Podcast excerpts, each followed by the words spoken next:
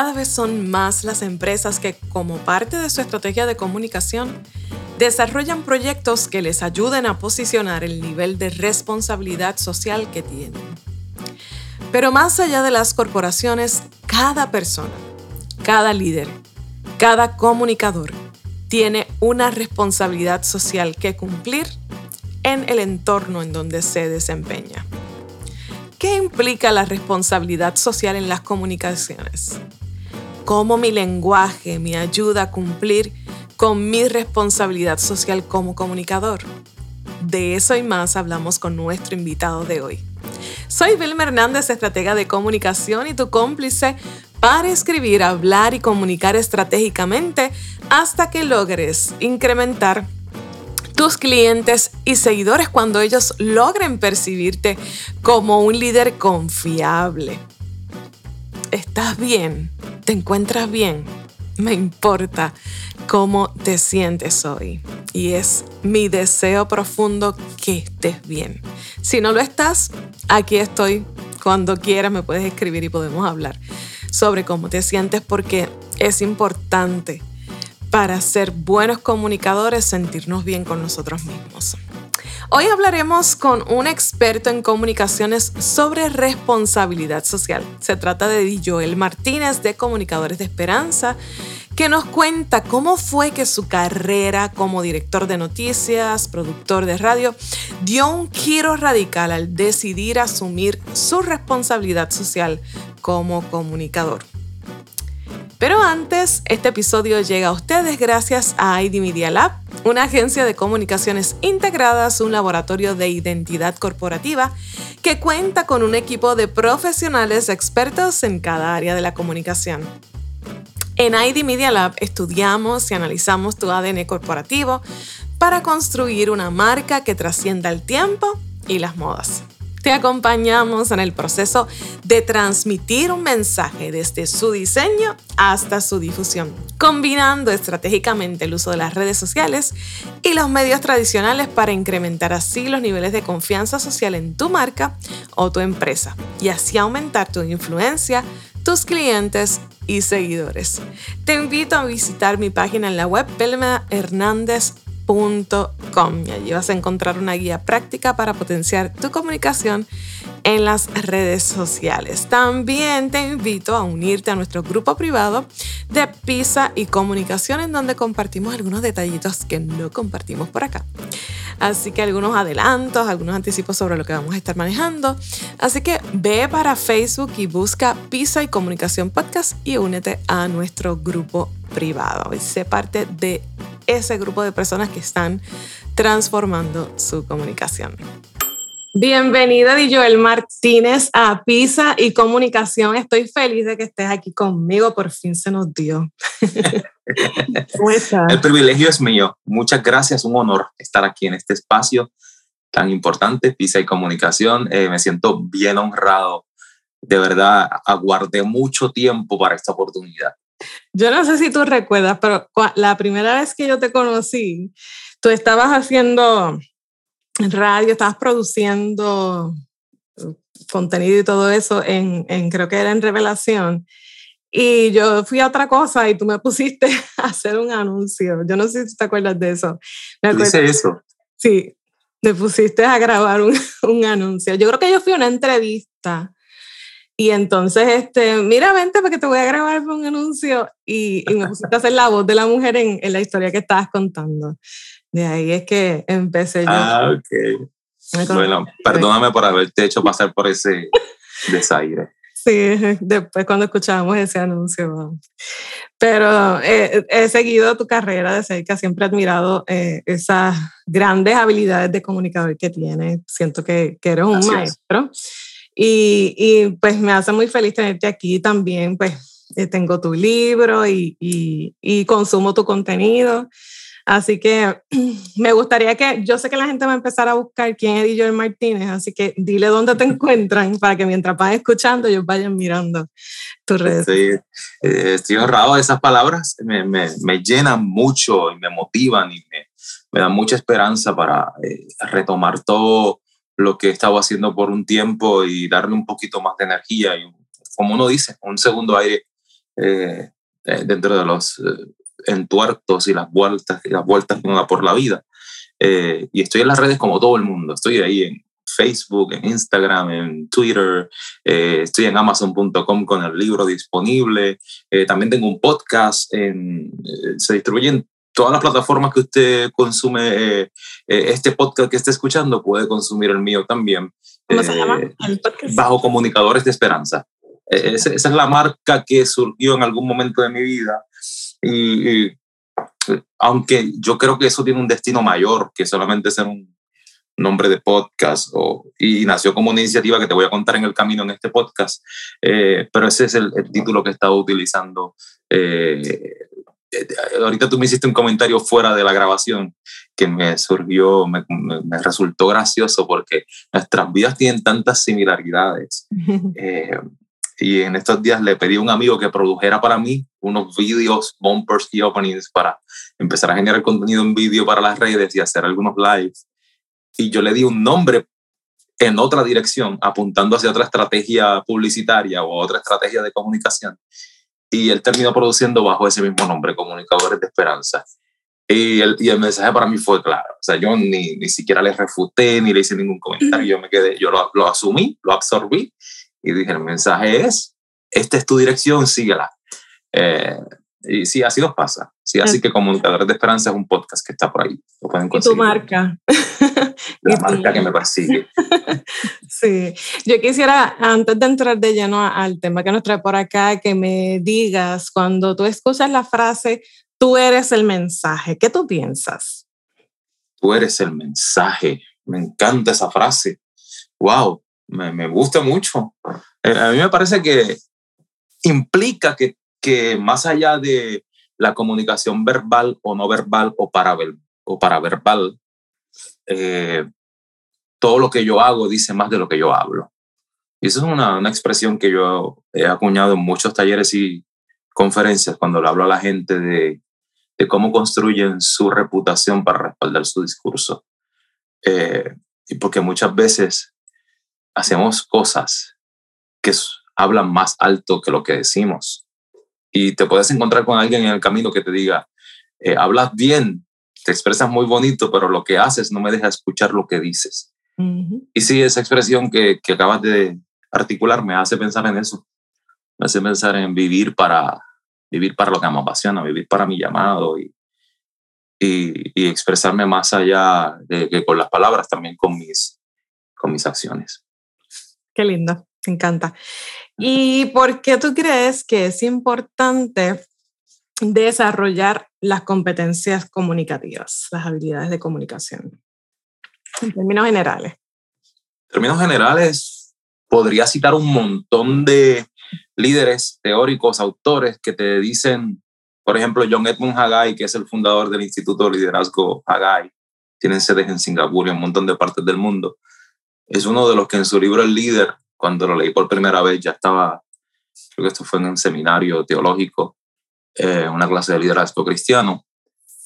John postula ahí, claro, dice, el líder es un comunicador, punto. Puede tener otras habilidades y otras destrezas y otros talentos, pero el líder, en esencia, es un comunicador y el líder tiene que comunicar, porque la definición de Edmund Haggai de líder es, el líder no te empuja por el camino, no te arrastra por el camino, el líder no te trata de convencer de que vayas por el camino, el líder te comunica el camino, te comunica el destino, te apunta con el dedo hacia la dirección correcta y como tú acabas de decir, el líder es el mensaje, su actitud, sus acciones, su reputación influyen en ti para que tú digas, ah, bueno, este es el camino, e, e, e, esta es la dirección que mi líder me está marcando pero al fin y al cabo, al, fin, al final de la historia, Belmaris, la gente decide.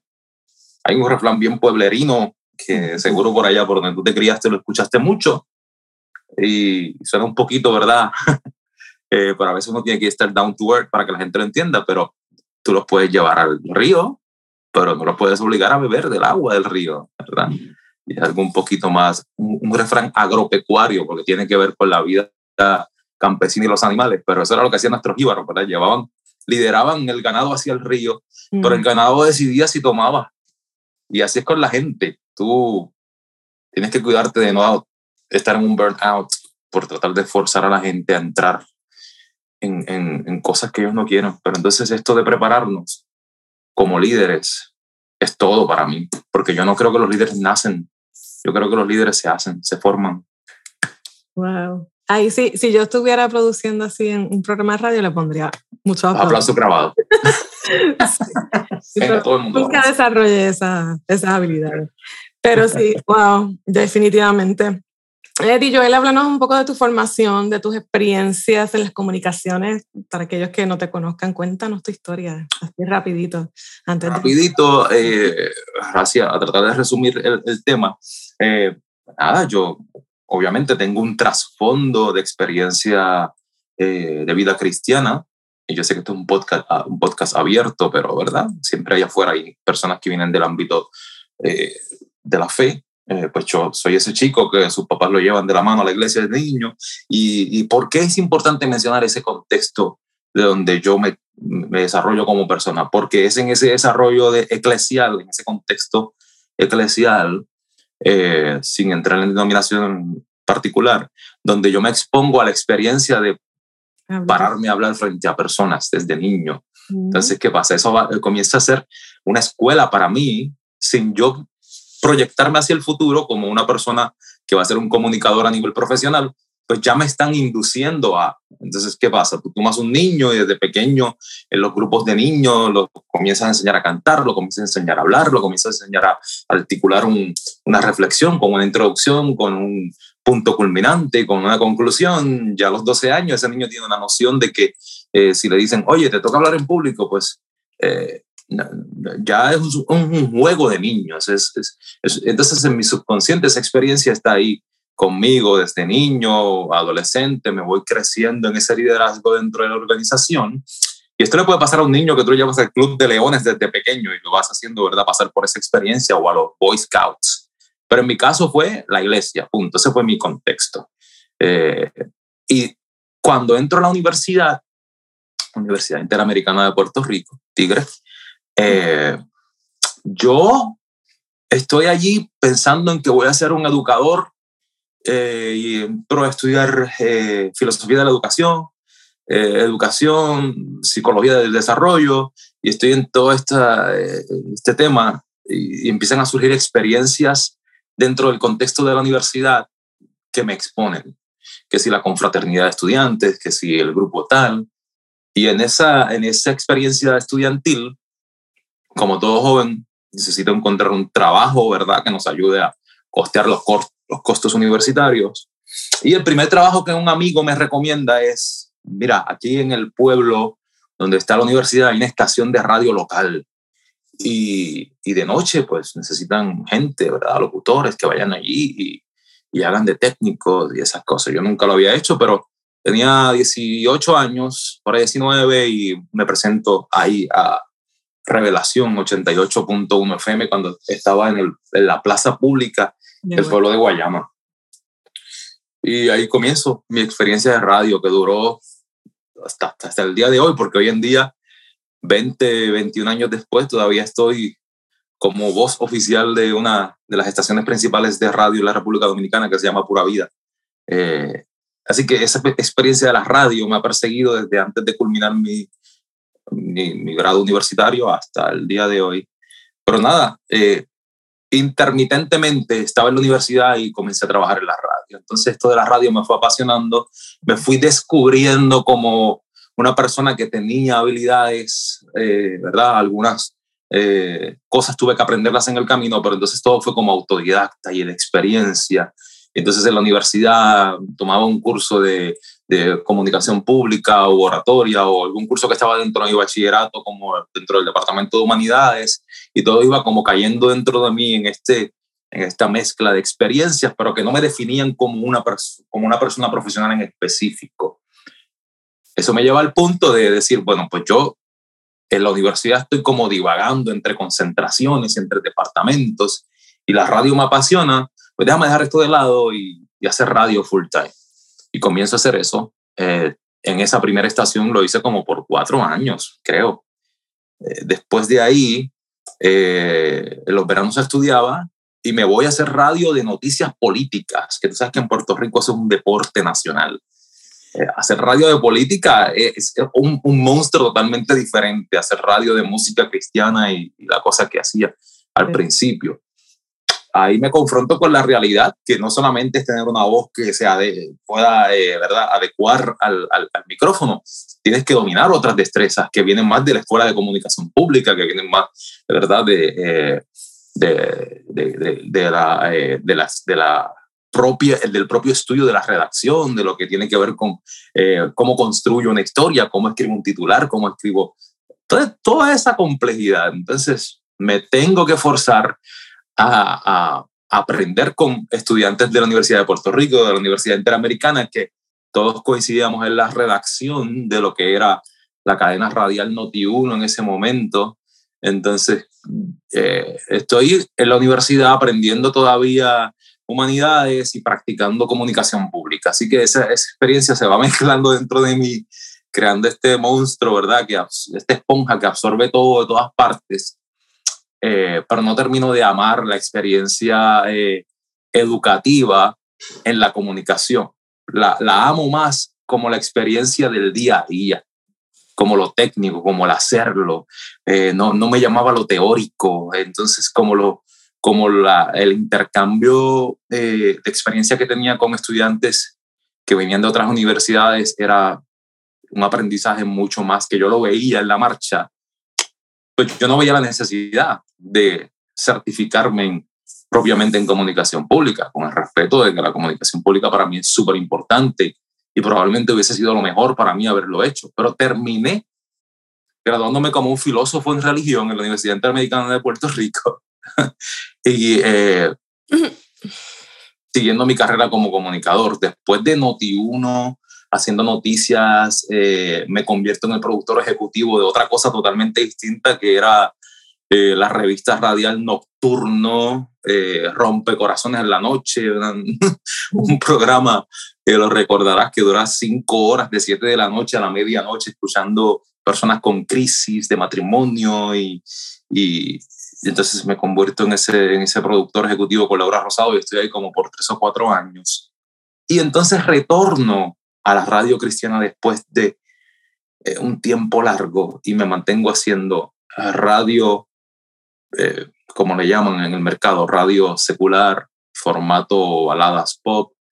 Hago fines de semana radio de noticias y otros días hago unas cosas en el, por el lado en radio cristiana. Eh, y entonces decido que, que tengo un llamado que no puedo rehuir, que es que aunque mi desarrollo profesional ha sido en las comunicaciones, eh, me llama a impactar a la gente, me llama eh, a hablar a la gente de fe, hablar a la gente de esperanza. Y ahí me voy a hacer una maestría en teología, allá en un seminario en Puerto Rico, una cosa. entonces, un poco como que, ¿verdad? De todo ha caído sobre mí y de todo he aprendido. Así que básicamente esa es historia. Que uno de mis profesores, de mis mejores profesores en política, cuando yo hice la maestría en comunicación política, precisamente tenía un doctorado en teología.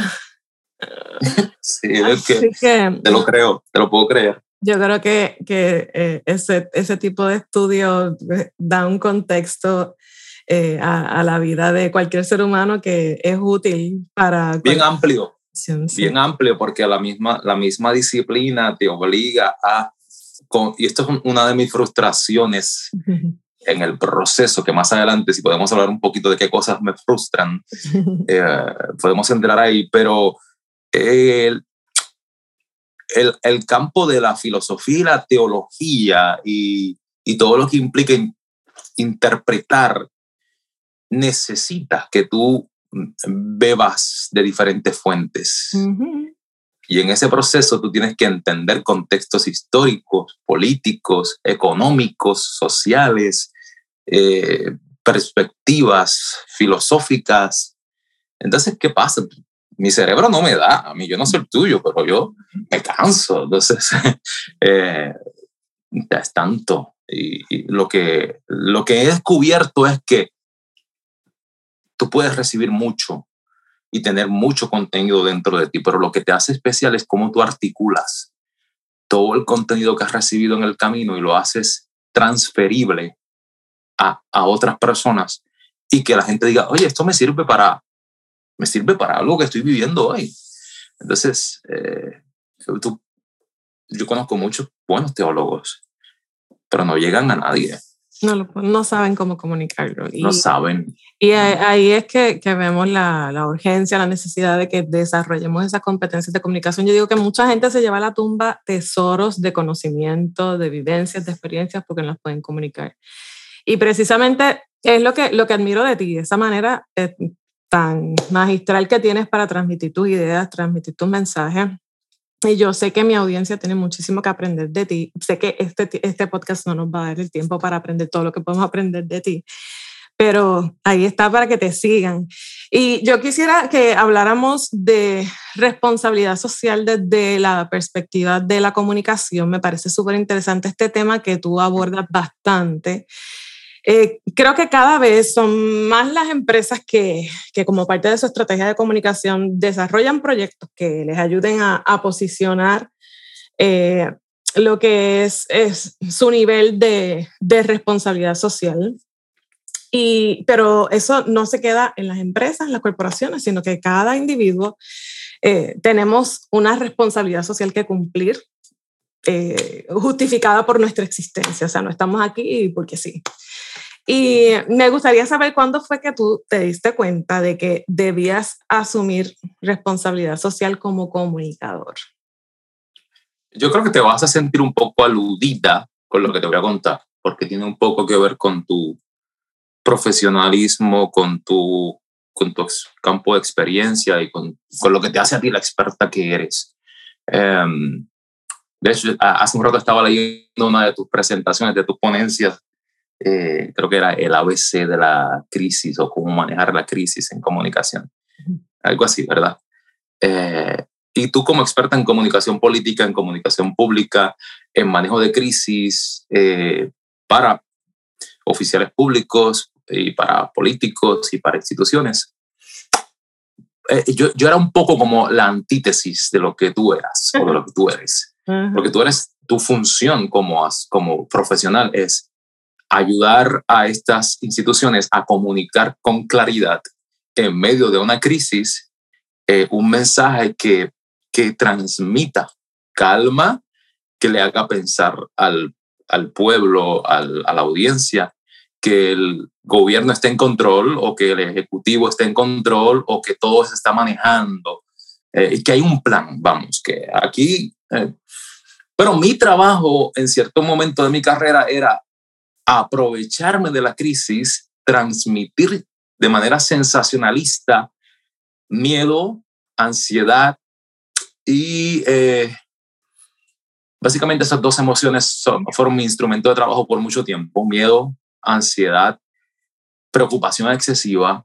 Eh, y llegó un punto en mi vida en que yo me sentía como un eh, como alguien que hacía esto a mansalva, sin pensar en las consecuencias de cómo la gente iba a asumir esa información. Y digo esto porque yo llegué en un, punto de mi carrera a ser director de redacción y ser parte de un equipo de redacción y producción de noticias. Y yo recuerdo escuchar a mi director sentarse conmigo y decirme, quiero que escribas o quiero que manejes con tu equipo titulares que hagan que la gente crea que esto está ardiendo en fuego que este problema que está surgiendo aquí en el gobierno es irreparable y que la culpa es de este gobernante. Tú tienes la capacidad de transmitir eso porque eso genera interés y interés se transfiere en largo de sintonía en nuestro medio y largo de sintonía se transfiere en encuestas con números que van a ser llevadas de la mano a eh, agencias de publicidad y vamos a poder decirle, mira, la gente está en nuestra cadena conectada 10, 8 horas al día, llamándonos, preguntándonos, siguiéndonos, porque la gente cree que el gobierno no responde por ellos, el gobierno no los cuida y que nosotros, medio de comunicación tal, somos sus defensores y somos los que los estamos cuidando. Y así la publicidad genera dinero para el medio de comunicación. Entonces, ese era mi trabajo aprovechar la pequeña crisis, manejarla de modo que fuera grande, que fuera escandalosa. De hecho, yo recuerdo que producía un programa que se llamaba El Escándalo del Día y mi, parte de mi trabajo era encontrar un escándalo. Y a veces yo le decía hay que trabajar conmigo, pero es que esto no es un escándalo, míralo. Sí, sí, pero hay que hacerlo para ser un escándalo. Hay que, hay que usar eh, adjetivos, eh, titulares que sean bien emocionalistas. Eh, está en fuego la fortaleza, se rompe el partido en pedazos, la división, el país, es, ese tipo de cosas. Queriendo matarlo. sí, entonces, y tú al otro lado de la historia diciendo, pero ¿por qué dicen eso? ¿Pero por qué? ¿De dónde lo sacan? Entonces, después yo tenía el descaro de llamarlos a ustedes y decir, mira, tu cliente me puede dar una entrevista para que responda a esto que nosotros estamos diciendo. Eh, y obviamente que yo sabía en el fondo que podían eh, refutar o desmentir lo que el medio estaba diciendo, pero no importaba, lo que importaba era generar interés, generar algo de sintonía.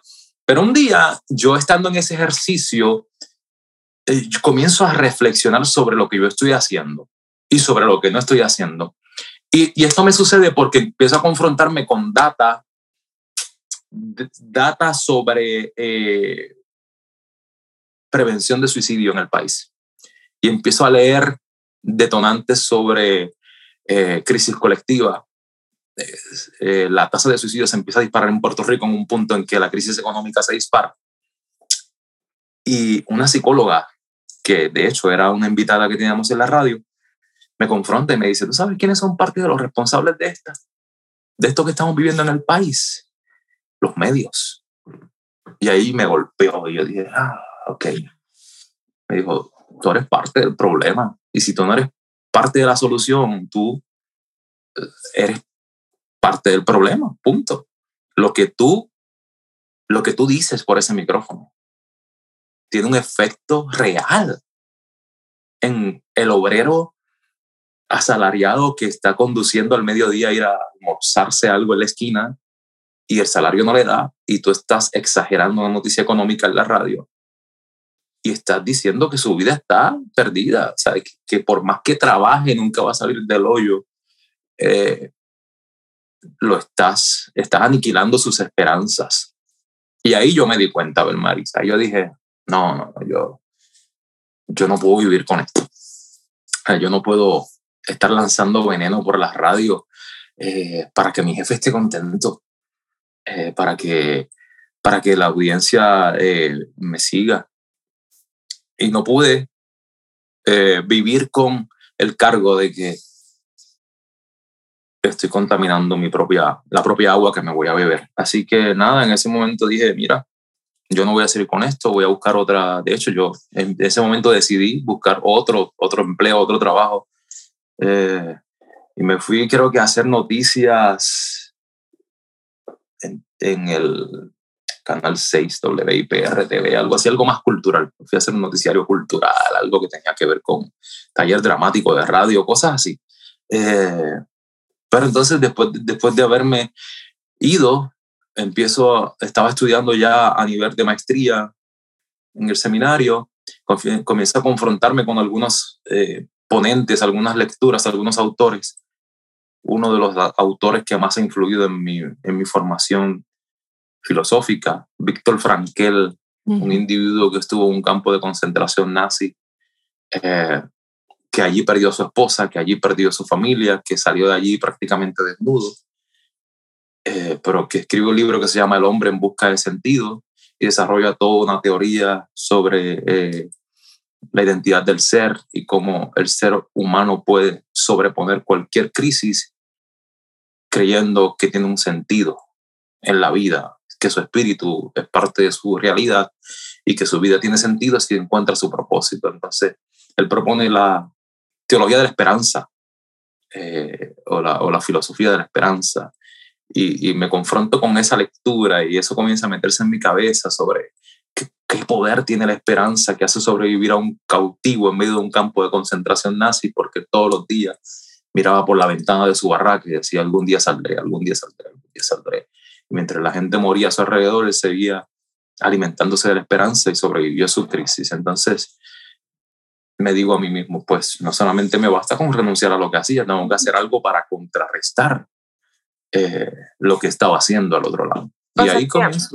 En ese proceso ocurren dos cosas. Primero, lo, eh, estando en las comunicaciones, en los medios de comunicación, logras validar el efecto real, la influencia real que tienen los medios de comunicación en la mente de la gente. De primera mano. lo veo de primera mano. Es interesante porque yo creo que todos, pues, de alguna manera tenemos una idea de la influencia que tienen. Bueno, si no, por eso las marcas eh, los usan eh, para, para, vender sus productos. Pero que alguien que trabaje en el medio, pues, pueda realmente eh, validar eso con, con, su propia vida y experiencia, pues tiene mucho más peso. Y lo segundo que ocurre en ti es que dices, hay algo que puedo hacer para cambiar esto que, que estoy haciendo. O sea, no, no, te quedaste con la frustración de, de reconocer que eh, estabas afectando a, a, tu país, a tu gente, con la manera en que estabas haciendo tu trabajo, sino que dices, pues tengo algo que hacer. Entonces, eh, ¿por qué es que tú propones eh, la modificación de nuestro lenguaje para entonces hacer esa transición de, de decir noticias negativas, de inundar la gente con, con confusión, con inestabilidad, entonces a, a compartir esperanza? Comienza a influir en mi vida un, un mentor que fue mi profesor a nivel de bachillerato en la Universidad Interamericana de Puerto Rico, que eh, es un poco así como que ha hecho de todo y, no se define, no se encasilla en una sola cosa. Y él eh, me dice, yo creo que tú puedes hacer algo más de, relevancia social que solamente pues, comunicar y tener un, enfoque profesional en lo que haces y, y vivir de esto, vamos, y, alimentar a tu familia con lo que haces. Eh, y él me, él me presenta eh, la teoría de la identidad del ser saludable del doctor José de Batista, que es un enfoque psicosocial con un impacto en, en el acercamiento de las Naciones Unidas para su política contra una cultura de paz y no violencia. Este, este señor genial, un anciano ya, pero un hombre con una energía increíble y que está vivo todavía y que eh, anda por Latinoamérica y Iberoamérica, eh, ¿verdad?, haciendo conferencias. Había escrito un libro que se llamaba, un libro que se llamaba El árbol de la vida y él hace como una especie de relato metafórico comparándonos a nosotros con un árbol y empieza a, a, a yo me expongo a esta teoría y empiezo a entender que yo no necesito ser un psicólogo clínico con el respeto de los profesionales de la conducta eh, o un psiquiatra o un consejero profesional certificado para impactar a la gente. Eh, este mentor me va diciendo, mira, basta, a porque este amigo mío, que es mi mentor en ese momento, desarrolla una organización sin fines de lucro donde él certifica personas como lo que él llama eh, interventores en crisis de primer orden. Eh, que básicamente unos talleres, unos cursos en los que la organización que el presidente certifican para intervenir en crisis en, primer, en primera instancia para estabilizar a una persona que está visiblemente, ¿verdad?, afectada. Como una especie de primeros auxilios. Primeros auxilios. Tú lo estabilizas y entonces lo refieres a un profesional de la conducta propiamente certificados que pueden entonces darle seguimiento. Pero si no hay, la importancia de esto es que si no hay un primer interventor, una intervención en crisis en primera fase, pues probablemente esa persona quizás nunca llegue a recibir los servicios que necesita y puede cometer una locura o una acción perjudicial en su contra, ¿entiendes? Eh, de hecho, por razones como esas, que lo, tú buscas las estadísticas sobre consumo de drogas, consumo de alcohol, violencia, adicciones, son increíblemente altas porque mucha gente no cuenta con nadie que intervenga en sus vidas a tiempo. Entonces, e, este amigo me influye bastante y me dice, desarrolla algo eh, en donde personas que ya tienen competencias, como tú dices, en comunicación, que son profesionales de las comunicaciones, desarrollen conciencia en que ellos pueden, necesariamente sin ser eh, profesionales de la conducta, pueden influir en las personas positivamente, pueden escucharlos, porque en gran medida lo que la, gran herramienta que todos tenemos, y aquí es donde yo apunto a que cualquier persona que modifique su lenguaje hacia un lenguaje más esperanzador y tenga la capacidad de escuchar, puede salvar una vida. Puede salvar a alguien que esté en una profunda depresión, que no ha querido hablar con nadie y que la única señal que da de eso es un estado en Facebook, un post de vez en cuando. Eh, y, y no llama a nadie y se encierra en sí misma o en sí mismo.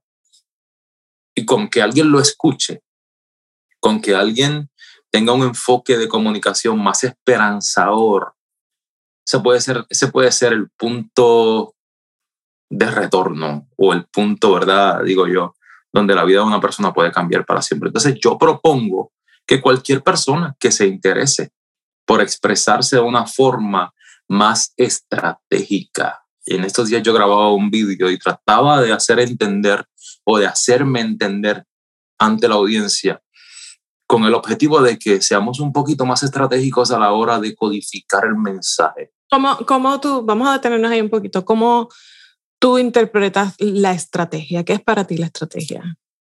Para mí es tan sencillo y, estoy tratando de ir a un ABC, ¿verdad? Como tú bien expones, a, a un lenguaje sencillo. Para mí es tan sencillo como antes de yo abrir mi boca y expresar lo que voy a decir, debo premeditar.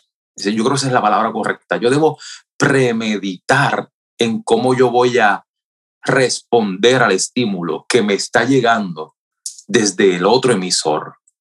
Y tú decías al, rato que la comunicación es, ¿verdad? En, un sentido como un círculo. Y ciertamente lo es, porque tú emites, yo recibo y ese mensaje codificado yo lo retroalimento, entonces tú me respondes.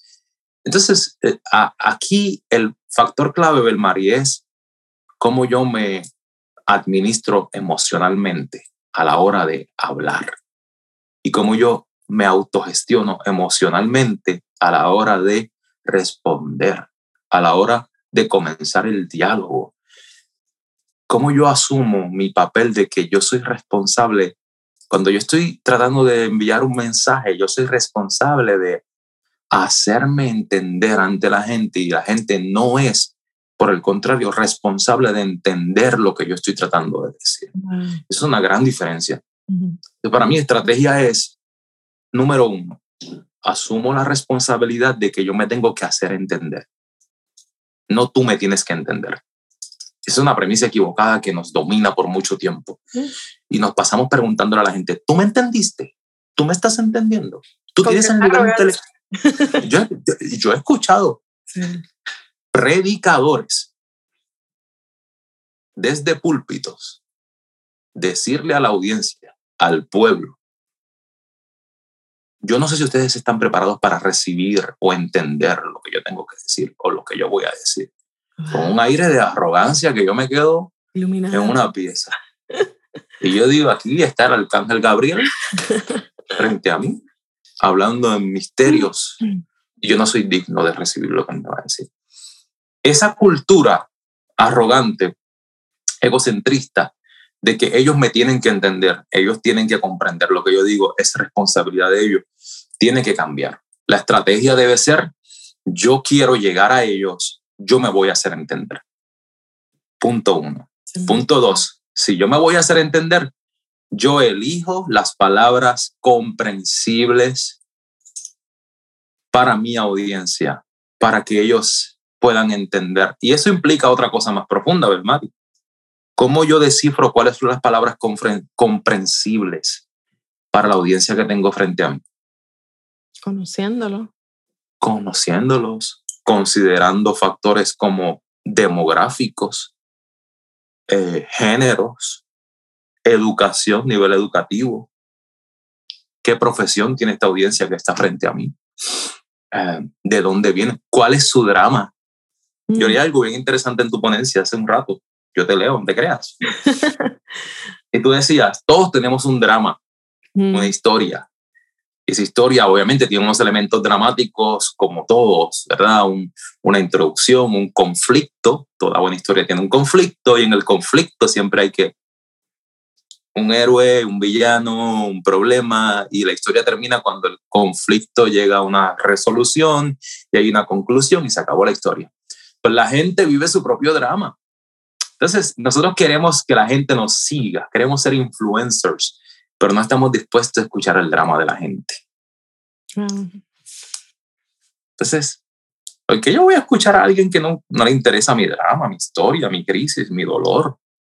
Eso no tiene sentido. Mira, yo el programa más exitoso de radio que alguna vez en mi vida yo he producido y he sido parte fue ese programa Fidelity Nocturno con Laura Rosado. ¿Y tú sabes cuál era el éxito?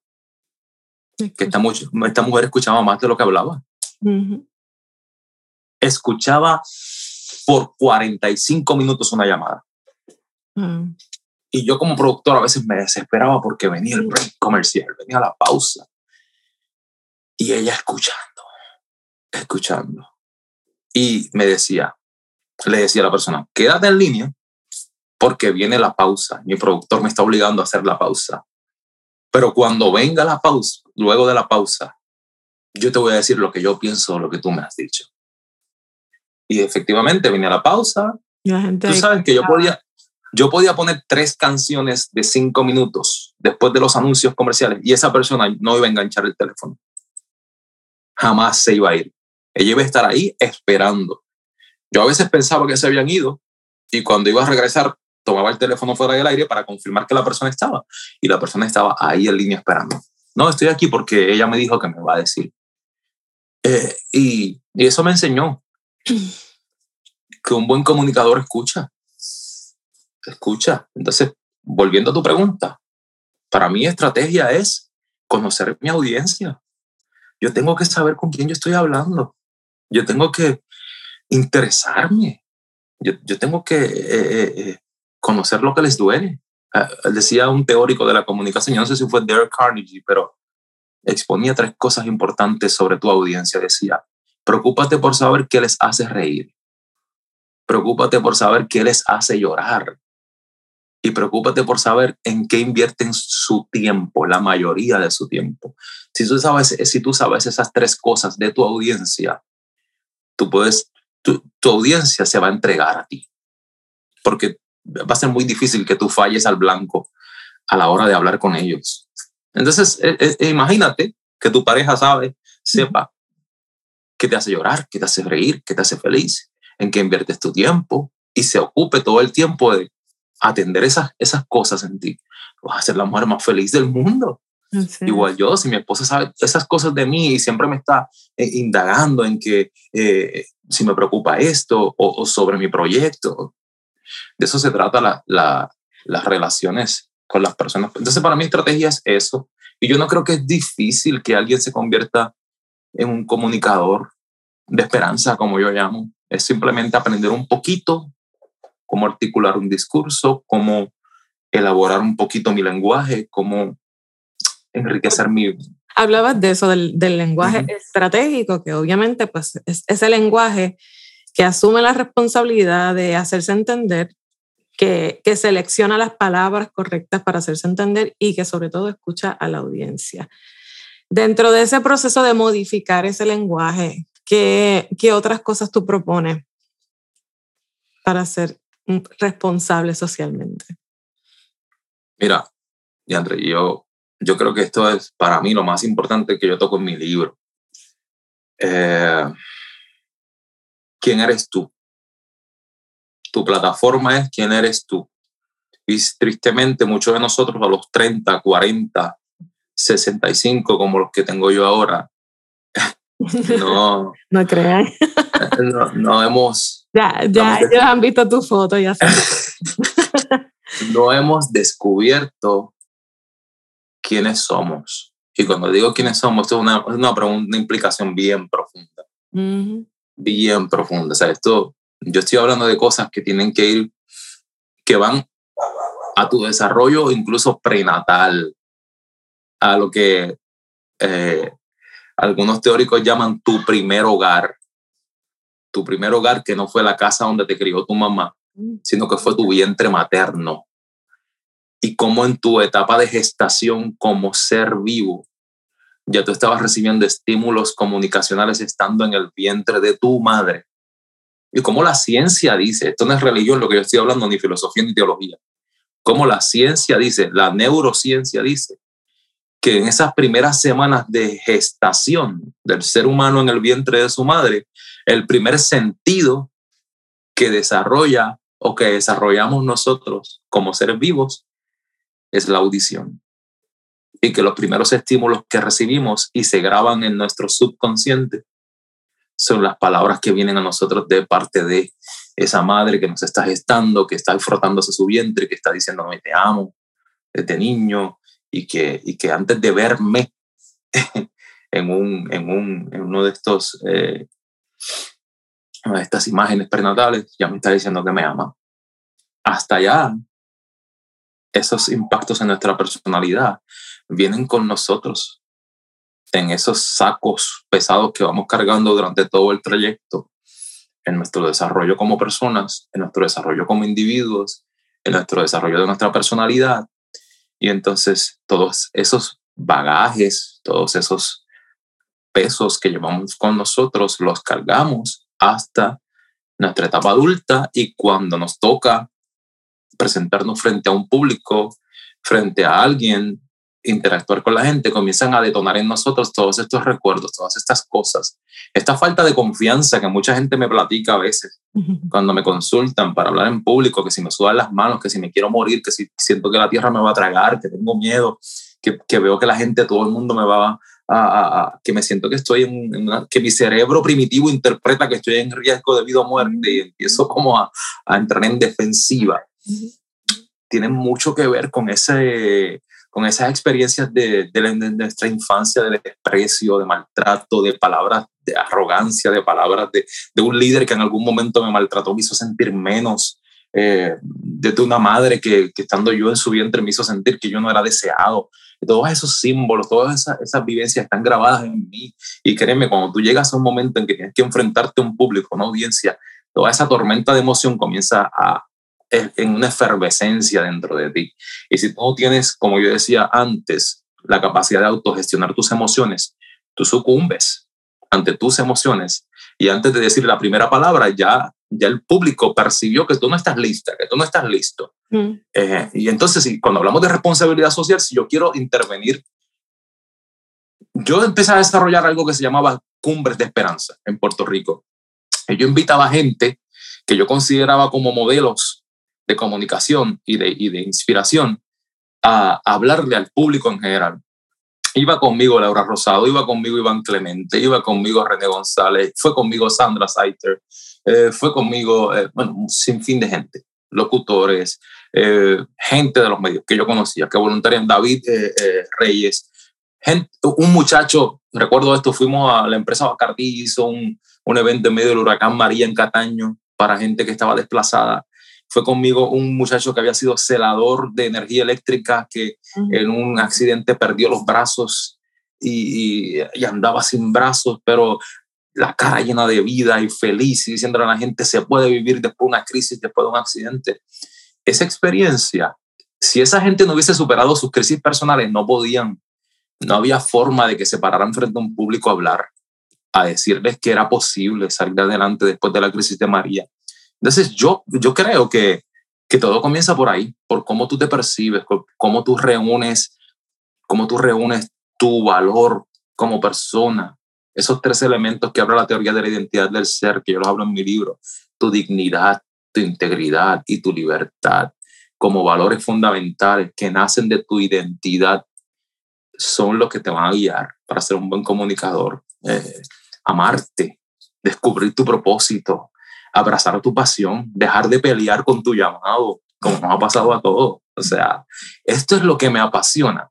Esto no me deja dormir. Esto está constantemente eh, aquí. Cuando yo tengo otros proyectos y esto siempre vuelve, esto es lo que me va a hacer feliz. Esto es lo que yo tengo que hacer. Probablemente otra gente me va a decir, chica, eso no va a generar dinero o eso no va a, a posicionarte donde deberías estar. Pero yo te digo algo, si tú haces lo que te apasiona, tú vas a ser feliz. Y si tú eres feliz, tú vas a comunicar la esperanza a cualquiera, a cualquiera. Y lo demás es ensayo y preparación. Añadidura. ¿Qué otras iniciativas has desarrollado para generar impacto social que quizás puedan servir de modelo para estas personas que nos están escuchando, que quisieran de alguna manera transformar lo que están haciendo y compartir esperanza? Pues como todo el mundo, como todos los que tenemos pasión por alcanzar gente, eh, me, me, he abocado a intentar, ¿verdad? Estas, estas vertientes de los podcasts digitales. Eh, eh, cada vez más estoy entrando en intentar hacer producción en los medios redes sociales como producciones en vivo, entrevistas como la que se está llevando a cabo, blogs, podcasts, eh, generar video contenido y publicarlo eh, para que la gente lo pueda tener más cerca a ellos. Eh, el libro que sigue publicado en, en, Amazon y la gente lo puede conseguir. y las cumbres de esperanza es, mi, es mi, lo que yo quisiera realmente poder darle una forma más corporativa, porque ese concepto de comunicadores de esperanza eh, es un concepto que todavía está, eh, eh, está como flotando, como gravitando en lo, en lo sí, sí es mío, sí es una iniciativa con definición y con visión y con meta, pero en términos, no, no, no, es una persona legal, no es una fundación. ¿Me entiendes? No, no, existe tal cosa como la Fundación Comunicadores de Esperanza, bla, bla, bla, bla, bla. Eso todavía no ha sucedido. No, que, que, la pandemia como que pudiera eh, acentuar esa urgencia, esa necesidad de esa comunicación esperanzadora. Yo creo que ya lo ha hecho. Yo creo que ya eh, lo ha hecho incluso eh, a nivel personal conmigo. Antes de la pandemia, yo te, te, te voy a hacer directo en este podcast. Yo me había dado por vencido en este esfuerzo de, de, de, vamos, de, comunicadores de esperanza, del lenguaje de los que triunfan, que es el libro, eh, intentar educar a, a, la gente en el contexto profesional, eclesiástico y social. Eh, por experiencias personales que yo había vivido, yo, yo dije, mira, yo me voy a ganar un cheque cada 15 días, trabajando en lo que estoy haciendo aquí, en, en el lugar donde vivo ahora en, los Estados Unidos. Eh, me voy a ocupar, voy a hacer que para mí es mi ministerio primordial, número uno. Si tú me preguntas a mí cuál es mi ministerio, mi ministerio es el papá, esposo y, y ¿verdad? Eh, poder producir seres de bien, ciudadanos de bien, que son mis tres hijos, y trabajar mano a mano con mi esposa. Entonces, en un momento del camino, para los que están escuchando, eh, sepan que también a nosotros somos mortales y nos pasan cosas que tenemos que superar por, por virtud de una experiencia laboral horrenda, una tradición que viví, dentro del contexto, ¿verdad?, de, lo que es la industria, dentro del mercado evangélico, eh, yo dije, me voy a dar por vencido con este pueblo de dura serviz y me voy a dedicar a mi familia. Así que esto ya aquí, ni, ni un esfuerzo creativo, ni físico, ni económico. Entonces, yo estuve como un año en esa, de que me, me llamaban y me, me, hablaban y me decían, yo, yo recuerdo que en el 2018 yo me mudé a los Estados Unidos y al final de ese año eh, la Asociación de Comunicadores Cristianos de la República Dominicana me invita a una semana de comunicación por varias provincias a dar talleres. Y fueron como 10 talleres. Y fui a Santiago y fui a, varios lugares y fui a, Santo Domingo y varios lugares de la República Dominicana. Y hice todo ese tour y cuando regresé a mi casa ahí yo regresé y dije, esto fue. Cumplí, me presenté, di talleres, di conferencias, presenté el libro. Aquí, recuerdo que hasta estuve en algunas iglesias predicando y dije, no, ya, esto aquí enganché el asunto este de la comunicación y el tema este y me voy a dedicar a mi familia. Llega la pandemia, como un año después de eso. Entonces comienza a golpearme esa realidad que tú estás diciendo. Veo la crisis, Veo que todo el mundo se aboca a los medios, los templos, empiezan, los templos comienzan a cerrar. Veo que la gente, los pastores y los líderes empiezan a hacer un esfuerzo por transicionar desde el púlpito, desde el púlpito al, a la cámara, al webcam. Y los, sí, y los veo desarticulados. Los veo desarticulados, los veo perdidos. Eh, un desastre, por ser poético. Entonces me comienza a saltar en el pecho ese deseo de que ay, yo puedo hacer algo, ay, yo puedo aportar algo. Ay, pero si no me llaman, no me meto. Ay, pero sí, esa, esa, arrogancia que uno va desarrollando, ay, pero sí. Y entonces después la mente cambia, ay, y si lo, y si lo empiezo a hacer y, y, nadie, lo, y nadie le interesa, o, o, tú sabes, e, ese tipo de escenarios que uno va mentalmente creando, eh, que son todo ilusiones, son, son imágenes que tú te vas creando para bloquear el, el posible futuro positivo que puede suceder. Entonces, este, nada, yo digo, me empiezan a llamar amigos y me empiezan a, a, decir esto que tú me estás diciendo, ¿qué tú estás haciendo? O sea, eh, estás ausente. Eh, tenía amigos bien gráficos que me lo decían, me decían, tú estás ausente, estás en silencio, no dices nada, entonces ¿Para qué escribes un libro? ¿Para qué lo publicas? ¿Para qué? Y aquí está, este es el momento de la crisis, este es el escenario. Y tú, bien, gracias. ¿Dónde estás? ¿Qué estás haciendo? Pues eso me golpea y me hace sentir, ¿verdad?, responsable de que debo aportar un granito de arena.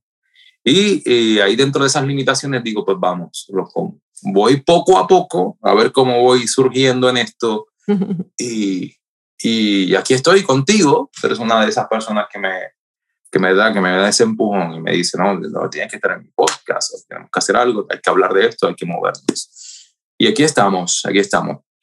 Para esas personas que nos están escuchando, que tienen una historia poderosa, como la tienes tú también, eh, que no saben por dónde empezar a contarla, no saben cómo contarla, eh, quizás están pensando lo mismo que tú, que a nadie le va a interesar lo que ellos tienen que decir. ¿Qué tú les dirías a esa persona? Tú como comunicador experimentado que, que conoces las estrategias que, que se necesitan para transmitir correctamente nuestras ideas, ¿qué consejos les darías a esas personas para que sean comunicadores de esperanza? Eh, yo creo que tiene que haber introspección, tiene que haber un espacio tiene que haber un espacio de reflexión. Nos hace falta silencio, nos hace falta estar a solas con nosotros mismos y redefinir, hacernos dos preguntas básicas. ¿Qué yo estoy haciendo ahora? Esto que estoy haciendo ahora, ¿qué me hace sentir? ¿Qué me genera? ¿Cómo yo me siento? Eso, eso es lo que yo hice. Yo hubo un momento en que me senté y dije, esto que yo estoy haciendo me genera, me, hace sentir feliz, o sea, me hace sentir vivo, digno, me hace sentir que estoy cumpliendo mi vida de propósito. Rick Warren siempre me ha golpeado con su libro Una vida con propósito y una y otra vez venía a mi mente que que esto que tú estás haciendo, o sea, o lo que no estás haciendo, cómo te aleja de tu propósito. Así que todos ustedes que están viviendo esta, esta incomodidad, este debate interno de siento que tengo que hacer algo, pero no me atrevo, te tengo que decir algo bien, una información bien importante. Un día te vas a morir.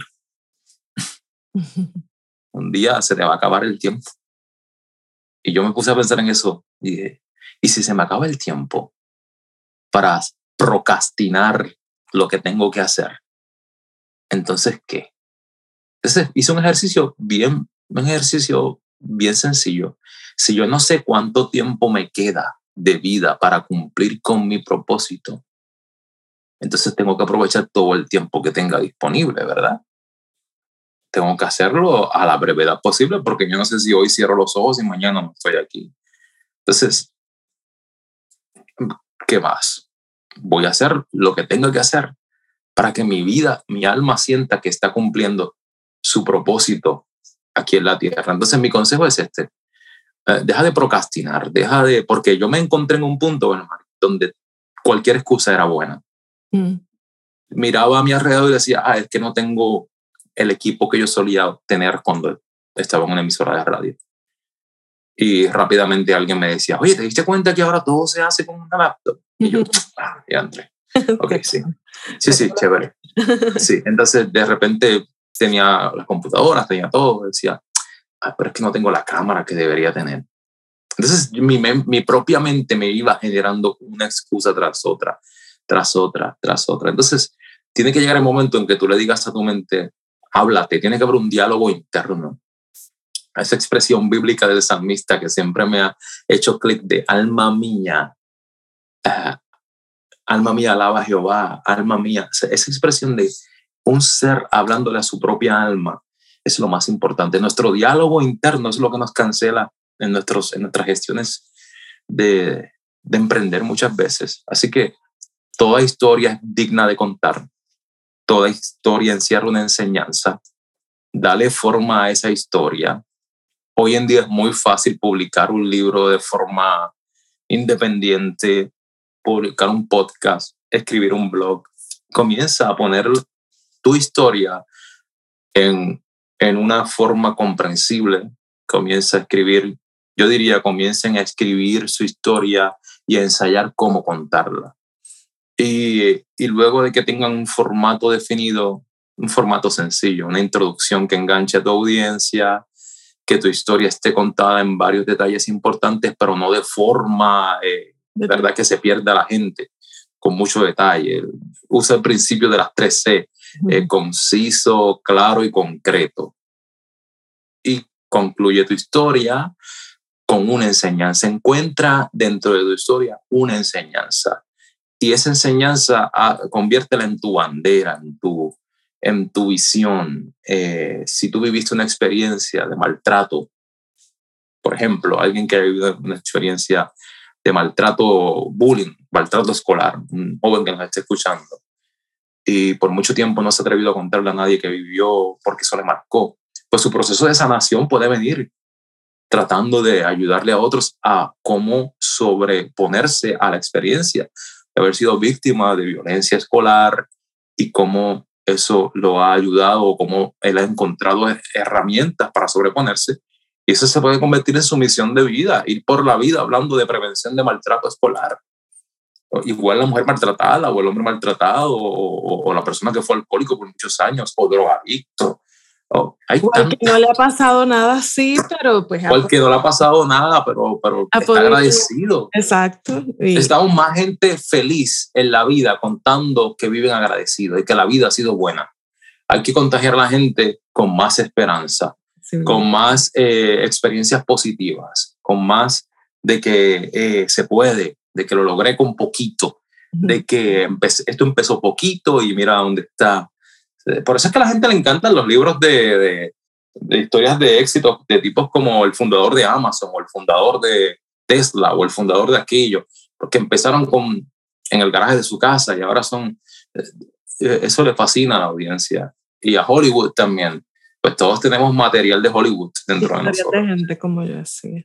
Finalmente, eh, mensaje breve para así concreto para los que tienen un micrófono en la mano, para los periodistas, para los relacionistas públicos?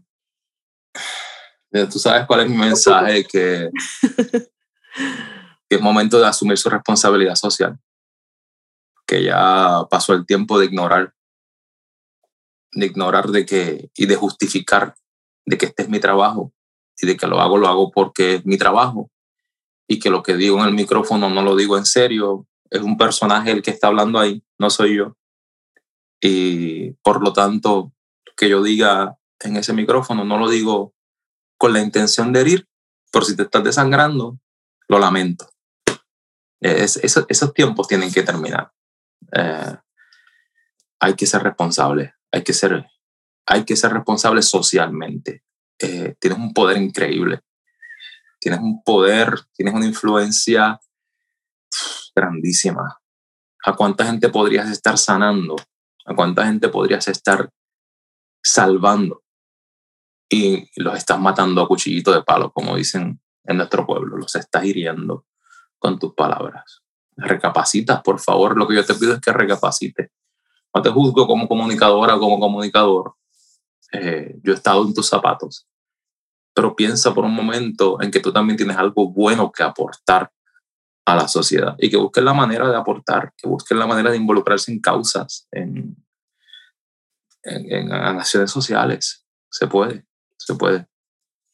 Eso sería lo que tendría que decirles. De verdad que este episodio, eh, yo he estado así como, como el taco aquí, a cada rato. me dijeron, tienes que, tienes que... Me estaba aguantando porque de verdad que eh, me ha conmovido muchas de, las expresiones que has hecho. me ha incomodado positivamente.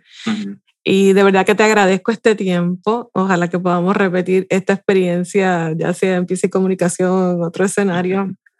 Y, y de verdad te animo a que, por favor, yo necesito tu contenido.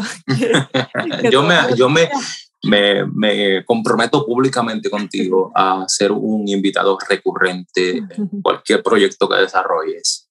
Eh, y, hago un pacto aquí con tu espacio de que voy a intensificar ¿verdad? Mi, mi nivel de, de, acción, de producción de contenido y las cosas que estoy haciendo, eh, porque para ser consecuente con, con, con la inversión de tiempo que tú has hecho en mí, con la inversión de interés, en, porque para mí esto es un mensaje muy lindo, el hecho de que me tengas aquí y que cuentes con, con permitirme contar mi historia, em, es un mensaje que me llega y me está diciendo, chico, tienes que mantenerte enfocado. Edwin Rivera Manso, para finalizar, me impactó una vez mucho, de muchas veces que me ha impactado, pero me impactó mucho cuando me entregó un libro que él escribió llamado El Poder del Enfoque. Y cuando lo leí, incluso lo cito en mi libro, me quedé tan impactado con una, una cosa tan sencilla como enfocarse. ¿Cuánto te puede, cuánto tiempo desperdiciado te puede salvar el estar enfocada o enfocado en, volvemos al mismo punto, en tu verdadera pasión? Pasión es todo. Tú puedes tener preparación académica, tú puedes tener talentos para muchas cosas, tú puedes ser polifacética, polifacético, multifacético, puede ser, pero solo hay una pasión. Y a esa es a la que hay que seguir. A esa hojas, si tú quieres ser feliz, sentirte realizada, realizado en la vida, sigue tu pasión. Sigue tu pasión. Yo he, descubierto en estos pasados tres años que yo puedo trabajar en muchas cosas. Estando aquí en los Estados Unidos, he trabajado con distintas empresas, cosas que nunca había hecho en mi vida. Pero ninguna es mi pasión mi mente y mi corazón siempre vuelven a la pasión. Y, ese es mi consejo. Bueno, vamos por la pasión, vamos por la pasión. Tremendo. Pues gracias, Joel. Gracias por estar con nosotros. Ah, ya ustedes saben dónde pueden. ¿De qué es la pizza? Porque no sé. A mí me gusta la de pepperoni. Jamás le pongan piña, por favor, a la pizza. ¿A ti te gusta la pizza? A mí me gusta la pizza hawaiana. ¿Te gusta? Ay, no. Yo creo que soy el único ser humano que le gusta. No, hay mucha gente, hay mucha gente que le gusta con piña, pero ya, ahí no es pizza. pero mi favorita es eh, la llamada Veggie Lovers, la de la pizza vegetariana me encanta. Ah, pues, me encanta la pizza vegetariana. por lo menos puedes justificar comer pizza vegetariana. pues gracias, gracias. hasta la próxima entonces. Hasta la próxima. Muchas gracias por la oportunidad. Gracias a ti. ¿Y tú? ¿Estás dispuesto a asumir tu responsabilidad social como líder y comunicador? Mm. Gracias por haberte quedado conmigo hasta el final de este episodio. Valoro mucho tu tiempo y tu atención. Me importa tu desarrollo y tu crecimiento. Por eso, también recuerda suscribirte o seguir este podcast para que cada vez que salga un nuevo episodio la aplicación te avise que está disponible y no te pierdas ninguno. Comparte este episodio con tus amigos, déjame tus reviews, tus comentarios, temas que te gustaría que discutiéramos aquí, te prometo que te voy a leer.